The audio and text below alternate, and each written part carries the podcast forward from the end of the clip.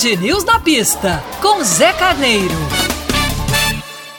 Olá, ouvintes. Finalmente chegou o tão esperado Grande Prêmio da Inglaterra, aquele que iria estrear a prova de classificação, a corrida de classificação, a chamada Sprint Racer. E o que a gente viu na Sprint Racer, sábado, foi uma prova dinâmica, com muitas mudanças e que deixou sim aquele gostinho de que valeu a pena este formato. Na prova de sábado, ou seja, na prova que definiu o grid de largada para a prova de domingo, o Verstappen largou muito bem, mesmo não estando na pole position, tomou a pole, tomou a primeira posição ainda na primeira volta e completou a prova em primeiro lugar, ganhando o direito de largar na pole position na prova de domingo e fazendo história por ter sido o primeiro vencedor do Sprint Racer.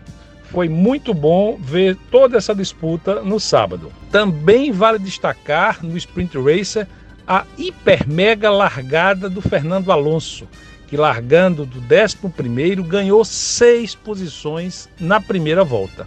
Isso não acontece todo dia. E ele fez três das ultrapassagens por fora, ou seja, mostrando toda a sua habilidade, dando um masterclass de como se larga na Fórmula 1. Já na prova de domingo, foi uma prova com muitas opções, com muita discussão, mas principalmente uma prova que se viu toda a agressividade da disputa do primeiro lugar na Fórmula 1 entre Verstappen e Hamilton. Particularmente, eu não gostei da atitude do Hamilton, que além de ter é, colocado a vida de Verstappen em risco, pois tirou o carro de Verstappen em uma curva de alta, Copse é uma curva de alta velocidade, é, é uma atitude que deixa aquela dúvida: isso vale ou isso não vale? Isso é bom ou isso não é bom para a prova da Fórmula 1?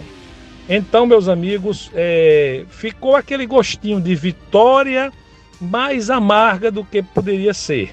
Ficou aquele gostinho da vitória, mas sem todo aquele brilho.